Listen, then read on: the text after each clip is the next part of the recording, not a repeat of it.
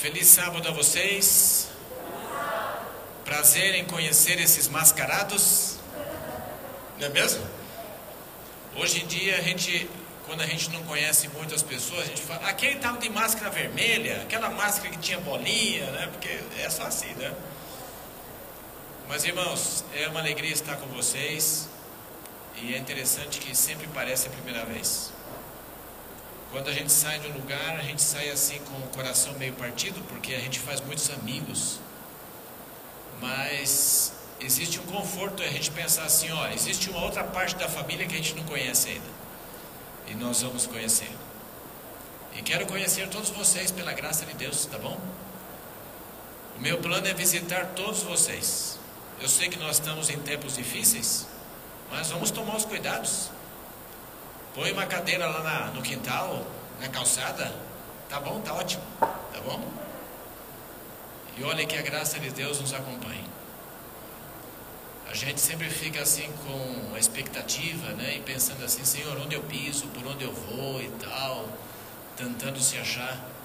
Mas que bom que Deus dirige todas as coisas, vai dar tudo certo. Vai dar tudo certo.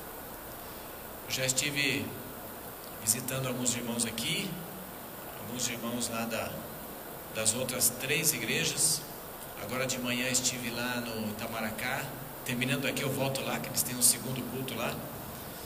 Vou estar com eles também. Mas eu convido você para abrir sua Bíblia. Abra lá em 2 Pedro, capítulo 3. Essa mensagem, na realidade, não é minha, é de Pedro. Eu quero só lembrar vocês de uma mensagem que Pedro mandou.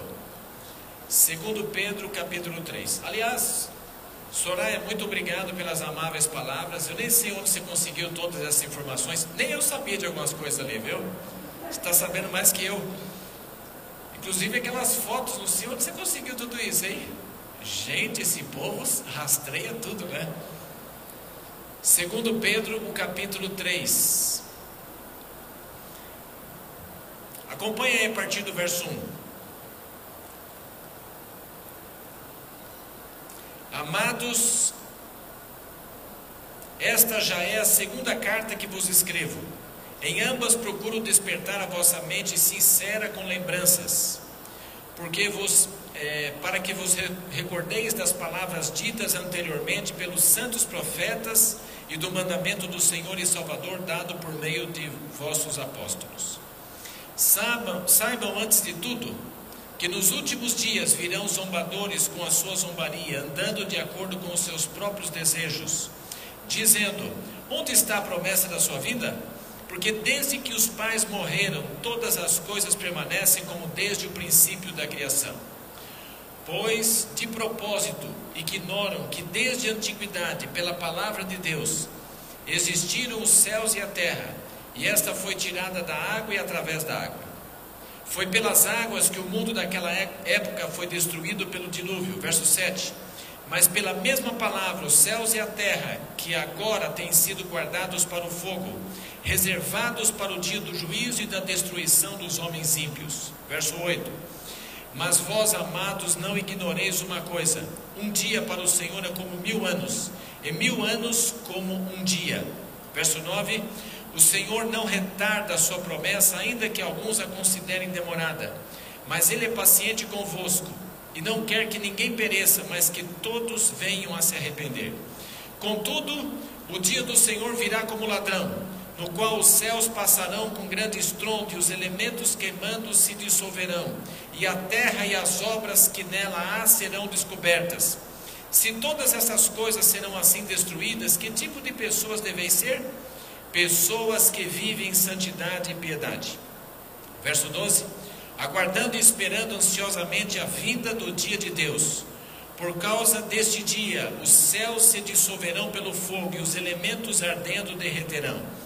Nós, porém, segundo a sua promessa, aguardamos novos céus e nova terra nos quais habita a justiça. Por isso, amados, enquanto aguardais estas coisas, Esforçai-vos para que sejais achados em paz com Ele, imaculados e irrepreensíveis. Verso 15: Considerai como salvação a paciência de nosso Senhor, assim como nosso amado irmão Paulo também vos escreveu, segundo a sabedoria que lhe foi concedida. A exemplo do que fazem todas as suas cartas, falando acerca dessas coisas, nas quais há pontos difíceis de entender, que os ignorantes e inconstantes distorcem, como fazem também com as demais escrituras para sua própria destruição. Portanto, amados, Sabendo disso de antemão, guardai-vos para que não sejais desencaminhados pelo engano de homens sem princípios, vindo a perder a vossa firmeza. E o verso 18: Antes crescei na graça e no conhecimento de nosso Senhor e Salvador Jesus Cristo. A Ele seja dada a glória, agora e na eternidade. Amém. Está aí. Esse foi o recado de Pedro para esse povo que estava ali. Você sabe que a segunda vinda de Jesus é o ápice de toda a nossa esperança de fé. É o ponto culminante que nós aguardamos de tudo que a gente crê, espera e de todas as doutrinas que a gente ensina. Você sabe que no Velho Testamento há mais profecias sobre a segunda vinda do que sobre a primeira vinda de Jesus. No Novo Testamento, todos os livros da Bíblia falam da volta de Jesus, com exceção de Filemão e segundo e terceiro João. E a Bíblia é o livro mais enfatizado. Você tem ali 300 referências que a Bíblia traz sobre a primeira vinda de Jesus. E sobre a segunda são mais de 2.400 referências. E quando falamos da volta de Jesus, você já é especialista nisso, não é? Jesus ele virá de maneira pessoal, Jesus virá de maneira visível, Jesus virá de maneira audível. A vinda de Jesus será repentina, inesperada, inescapável e será também vitoriosa e gloriosa. Todas essas características se somam à volta de Jesus. Agora, Pedro, aqui nesse relato que ele escreveu, no verso 1, ele menciona aqui: olha, despertar em vossa mente lembranças. Você sabe que eu não sei como que você é, né? Às vezes quando você vai ouvir uma mensagem na igreja, tem gente que vai querendo ouvir algo novo. Não existe nada novo. A Bíblia, não é isso? O que a gente faz na igreja é relembrar coisas que nós já tínhamos estudado, que já vimos, que a Bíblia mencionou, e é assim, e vai ser assim até o final. Não é inédito. E olha, o verso 2 já fala isso. Já foi dito anteriormente pelos profetas, do mandamento do Senhor e Salvador, dado por meio dos apóstolos. Então veja, os apóstolos trataram desse tema, Jesus tratou desse tema, especialmente em Mateus 24. Então, o que mostra isso? Que há uma unidade na Bíblia. Sabe, quando o assunto é muito falado por muita gente e não há uma diferença no que eles dizem, há uma unidade. Isso mostra como Deus cuida da sua palavra. No verso 3 é mencionado aqui que nos últimos dias quando que seriam os últimos dias? Sabe, os últimos dias mencionado por Pedro aqui era tudo aquilo que aconteceria depois de Jesus. São os últimos dias mencionados. E é interessante, surgiriam falsos profetas. Sabe, essa mensagem da volta de Jesus, os ímpios não gostam dela. Não gostam. E olha, falsos mestres surgiriam nos últimos dias falsos mestres surgiriam. E qual seria o recado deles? Verso 4. Eles dizem: Onde está a promessa da tua vida? Eles dizem assim: Olha, é uma bobagem achar tudo isso. Onde já se viu, não é? É interessante como tudo isso hoje parece que, que faz diferença. Olha, esses falsos mestres, aparece uma característica deles aqui no final do verso 3 quando diz assim: olha, andando de acordo com os seus próprios desejos. Algumas versões dizem segundo as suas paixões. Você sabe que um falso mestre, ele pode até aparentar uma vida de piedade, mas não de santidade. Porque sabe que a, a conduta é filha da teologia. Quando você crê errado, a sua conduta vai ser torta. É desse jeito. E assim acontece com esses falsos mestres. Sabe, e o questionamento deles sobre a volta de Jesus, sabe, colocando em xeque a veracidade da palavra de Deus. uma leitura errada da história e das profecias da Bíblia.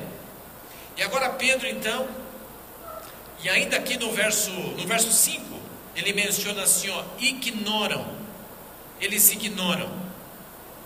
Os falsos mestres, eles não têm problema de esquecimento por falta de memória.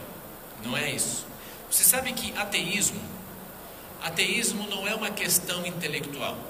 Ateísmo é uma questão moral. É interessante quando os homens sufocam a verdade, rejeitam a verdade, é porque eles não querem mudar de conduta. Na verdade, é isso que acontece. Quando uma pessoa vive de maneira errada, ele tem dois caminhos. Primeiro se arrepende, não é? Se submete, se arrepende, ou ele muda a sua teologia para justificar o caminho que ele está andando.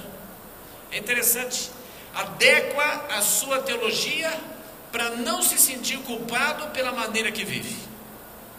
Tomara que você não esteja vivendo um caminho desse. Não vale a pena. E olha, Pedro diz aqui que o esquecimento dessas pessoas é deliberado. Não são honestos intelectualmente. O problema é moral. E Pedro então apresenta três argumentos para o que é apresentado aqui por esses falsos profetas. O primeiro argumento está.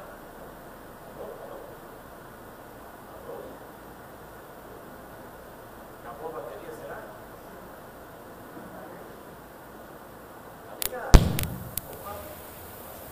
Alô? Ah, voltou. Desconectou alguma coisa ali. O primeiro argumento de Pedro está no verso 5 que ele diz assim: Olha, pela palavra de Deus existiram os céus e a terra. Os céus e a terra surgiram pela palavra. Depois, no verso 6, ele apresenta um segundo argumento. As águas que o mundo daquela época foi destruído pelo dilúvio. O dilúvio foi destruído pela palavra de Deus também. E o terceiro argumento dele está no verso 7, que ele diz assim: Olha, por essa mesma palavra, os céus e a terra que agora existem têm sido guardados para o fogo. O mundo que já foi julgado passará pelo julgamento final também pela palavra. Então veja, o mundo surgiu pela palavra, o dilúvio aconteceu, houve a destruição pela palavra, e o final também será pela palavra. Será assim. Gente, a palavra de Deus está acima de tudo. Nós temos que tomar um cuidado muito grande, e sabe que é um perigo desse tempo em que nós estamos vivendo, de tentar relativizar a palavra. É interessante que durante a pandemia surgiu até um discurso por aí. Tinha um camarada na internet, não sei se você viu, mandaram aí para todo lugar. Um camarada dizendo assim: Olha, pregador, não é um pregador adventista. E ele dizia assim: Olha, a Bíblia nós temos que atualizar a Bíblia. Foi escrita há dois mil anos. Gente, nós estamos no ano 2020. Nós temos que atualizar esse livro. Gente, a Bíblia é atual porque Deus é atual. Ela é atual. Ela é atual.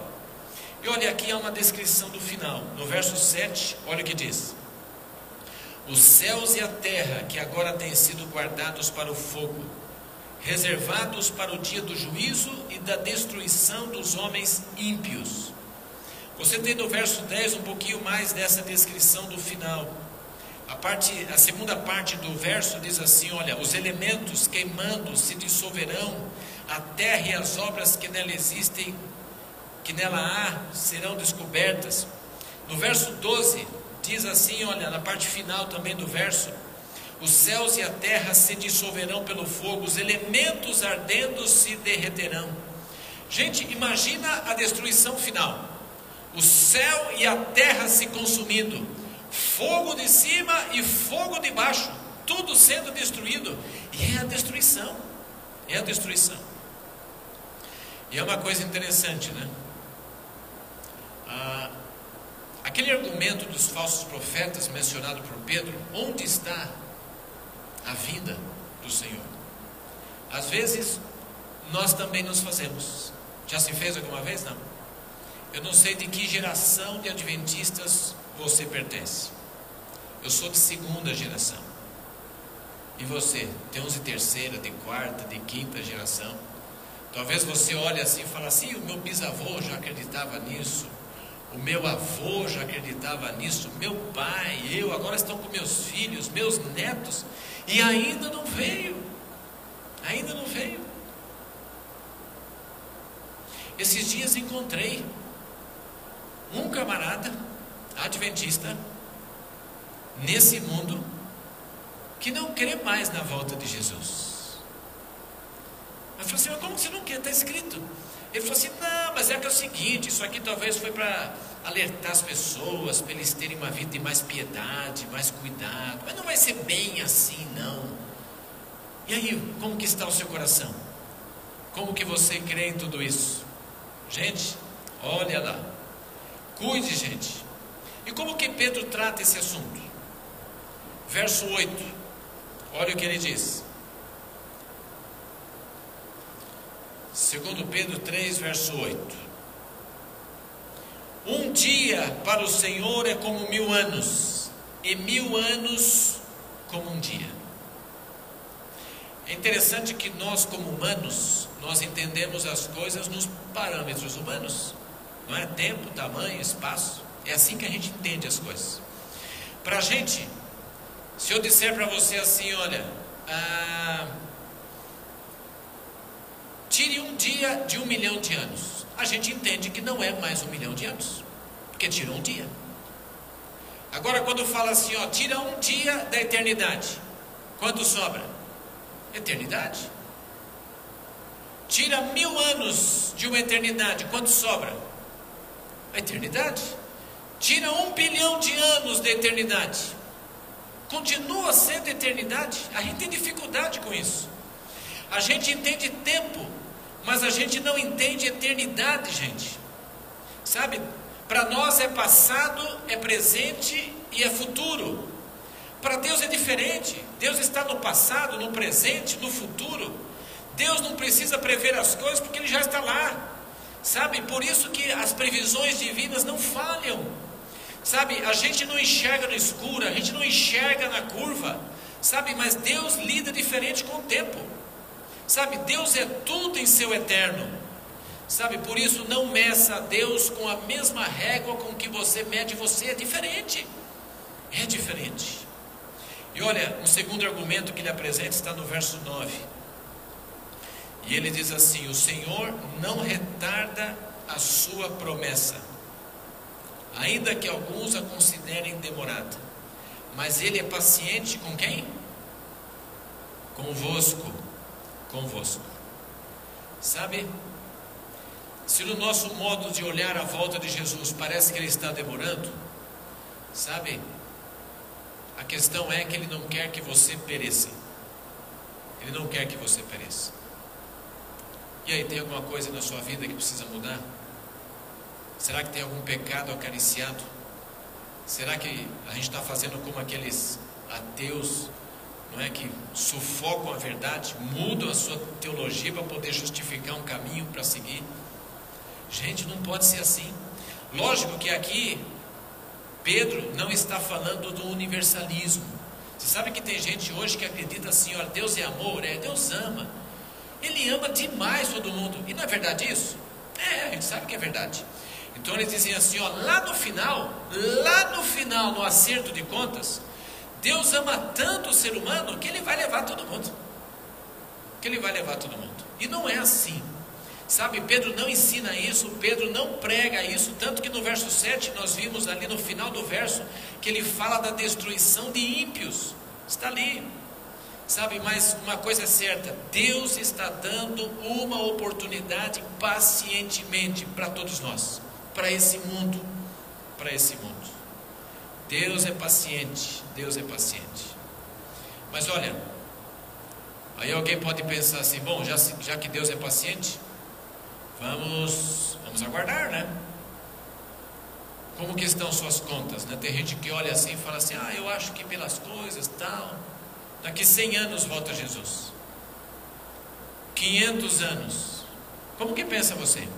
É interessante que os apóstolos, todos eles viviam numa expectativa de que nos seus dias veriam Jesus. Sabe? E o terceiro argumento que ele apresenta aqui está no verso 10.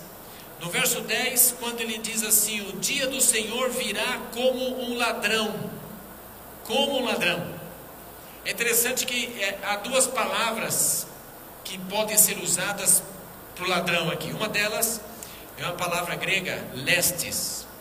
E essa palavra significa quando há um roubo armado, com ameaça, até alguma violência.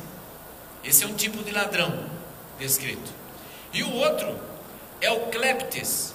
E o kleptes vem de uma palavra que a gente conhece, a kleptomania, né? É tipo um batedor de carteira que furtivamente pega sem ninguém ver e tal. A palavra usada aqui no verso 10 é a palavra kleptes. E veja, a volta de Jesus não será óbvia, não será esperada, sabe? Não vai achar assim, olha, está vindo, olha os acontecimentos tal. E olha aí, o pessoal corre para a igreja para reunião de oração, usa roupa, roupa branca, tal, reuniões, está voltando. Não! Um dia normal. As pessoas levantam, se preparam, tomam o seu de jejum, até briga em casa com a esposa, talvez, manda os filhos para a escola, as atividades de trabalho. Vai ser inesperado, gente. E de maneira inesperada ele vem. Por isso, esteja pronto. Esteja pronto para esse momento. E nós temos aqui também, no verso 10, no final do verso 10, quando diz assim: olha, que a terra e as obras que nela há serão destruídas. Tudo que você está juntando nesse mundo, o que, que você está juntando nesse mundo? Carro, casas, bens, ouro, dólar, sei lá, tanta coisa né, que esse povo junta por aí. Eu tenho uma notícia para você: tudo isso vai virar cinza. Tudo isso vai virar cinza. Sabe, não tem problema a gente ter alguma coisa, mas você tem que saber que tudo vai virar cinza. Sabe, não coloque o seu coração nessas coisas. Não coloque. É o Guilherme que está ali. Eu não acredito que você está. E olha, por isso, gente, olha, vigie. Leve Deus a sério. Leve Deus a sério. Sabe, acerte a sua vida com Deus. Onde que você está concentrando os seus tesouros? Se você focar tudo aqui nesse mundo, saiba que tudo isso vai virar fumaça. Vai embora, gente. Vai embora. Jesus ensinou lá em Mateus 6, ele falou assim: Olha, junte também tesouros no céu. Lá atrás se a ferrugem não corrói. Lá é duradouro. Lá é duradouro. Mas olha, você está aqui nessa manhã, eu acredito que você esteja dizendo assim: Olha, eu creio eu creio na volta de Jesus, eu estou aguardando, estou ansioso. O que, que eu devo fazer? Pedro disse isso também, olha o verso 11. No final do verso 11, né? Que tipo de pessoas devem ser? E ele diz: aqueles que vivem santidade e piedade, doutrina e vida caminhando juntos. O que você fala e o que você vive, uma coisa só: santidade e piedade. No verso 12, aqui nós temos dois verbos no gerúndio primeiro deles, aguardando, nessa versão que eu tenho. Tem outras versões que diz esperando. Sabe, é uma espera com expectativa, com expectativa. Guilherme, você voltou já? Ou está só passeando? Voltou? Tá bom. Imagino que enquanto estava para chegar, tinha alguém com muita expectativa. Quando a gente espera alguém querida, uma pessoa que a gente aprecia muito, e está para chegar um momento, como que é? A expectativa. Esse esperar que descreve aqui no verso 12, é um esperar que chega a ficar na ponta dos pés e tanta ansiedade para chegar aquele momento. Como que está a sua expectativa em relação à volta de Jesus? Tem você esperado com ansiedade esse momento? Tem você assim, o seu coração vibra aguardando a expectativa desse momento da volta de Jesus? Pedro está dizendo isso. E ele diz mais, tem outra palavra no gerúndio aqui no verso 12, que ele diz esperando, ansiosamente. Outras versões dizem apressando, apressando. E aqui já surge uma polêmica, né? Será que a gente pode alterar o calendário de Deus do dia da volta de Jesus? Isso aqui é uma polêmica, né? Alguns acham que não, outros acham que sim. Mas ele está dizendo o que aqui? Apressando. Apressando. Tem uma maneira que você pode apressar esse dia. Sabe qual é? Falando disso para as pessoas. Sabe, nós vivemos num tempo hoje que é um tempo de tragédia. Eu até enjoei, né? Eu nem olho mais esses vídeos do WhatsApp, mensagens que mandam falando de Covid e tal. Já enjoei. Aliás, faz tempo, desde o meio do ano. Porque era só tragédia, né? Mostrando, acontecendo e tal, e tanta coisa, né? E sem falar que tem muita história que não é, não é verdade, o que aparece ali, né? Mas tragédia. Hoje as pessoas se comunicam muito mal. Comunicam muito mal. E cadê os mensageiros de esperança? Sabe, nós deveríamos usar os nossos contatos, nossas redes sociais, para promover esperança às pessoas.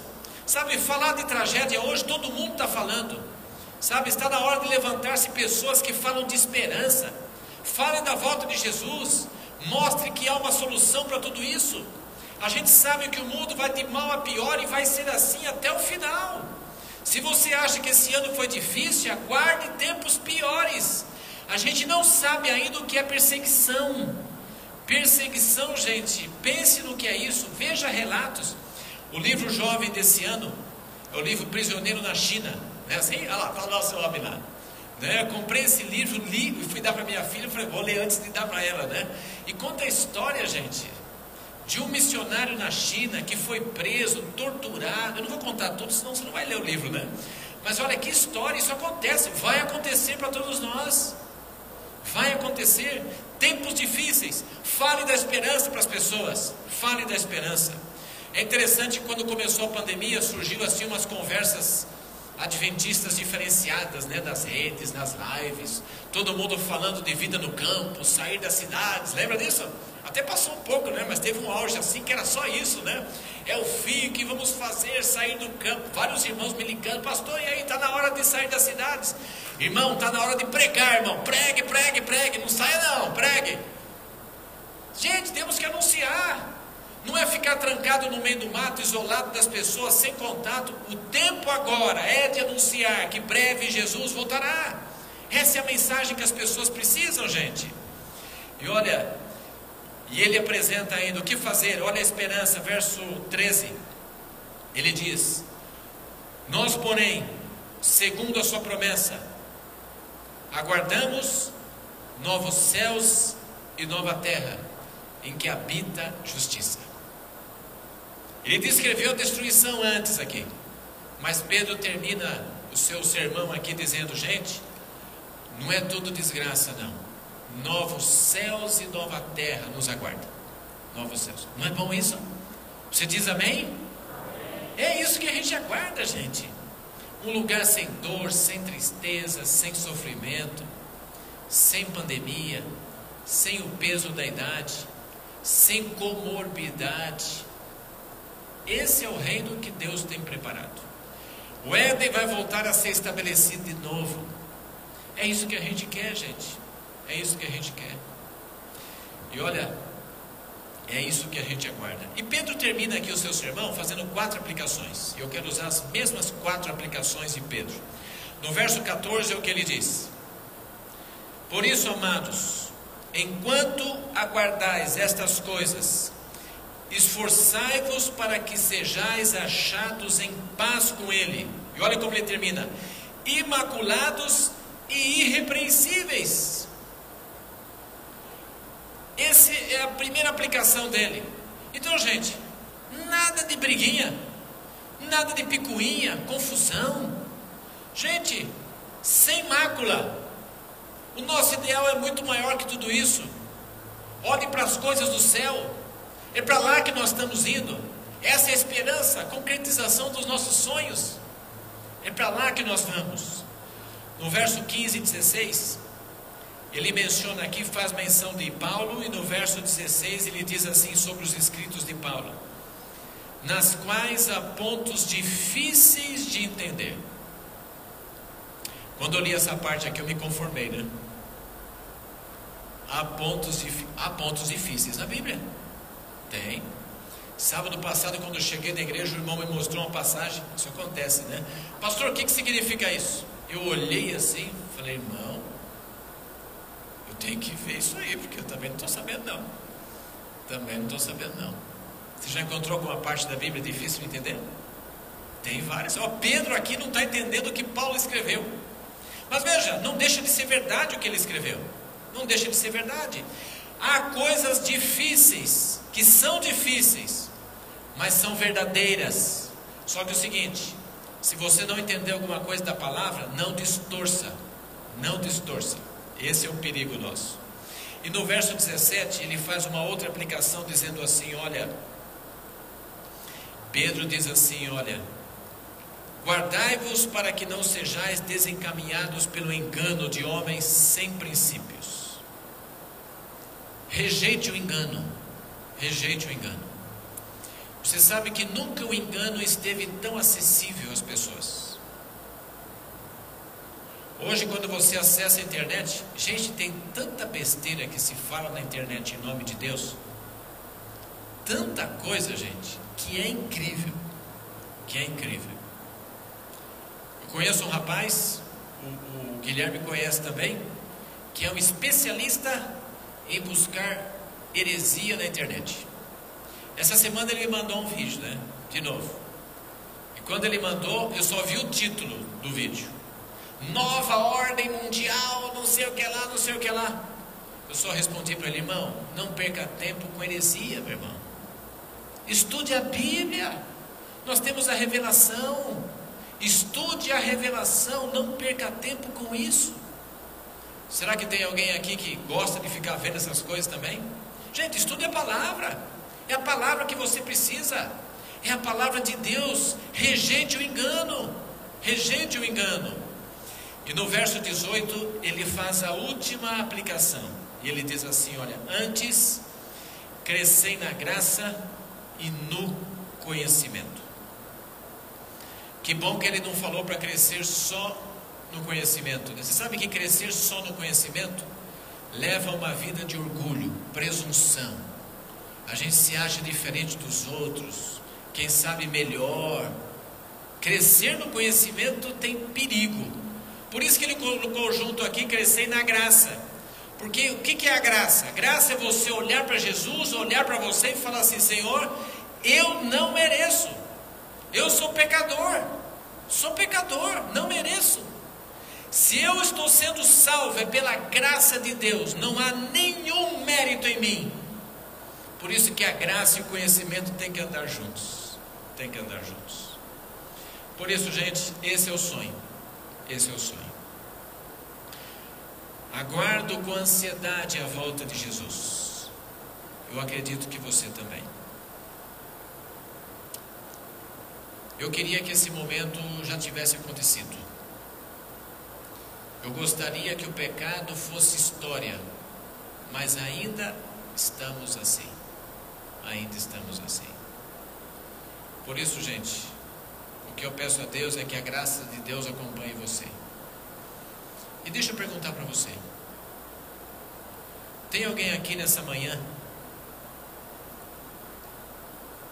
Eu conheço quase ninguém que está aqui hoje, né? Identifiquei um disfarçado ali, né? Um um policial rodoviário. Mas tem alguém aqui nessa manhã que não é um membro batizado da igreja? Deixa eu contar toda a história primeiro.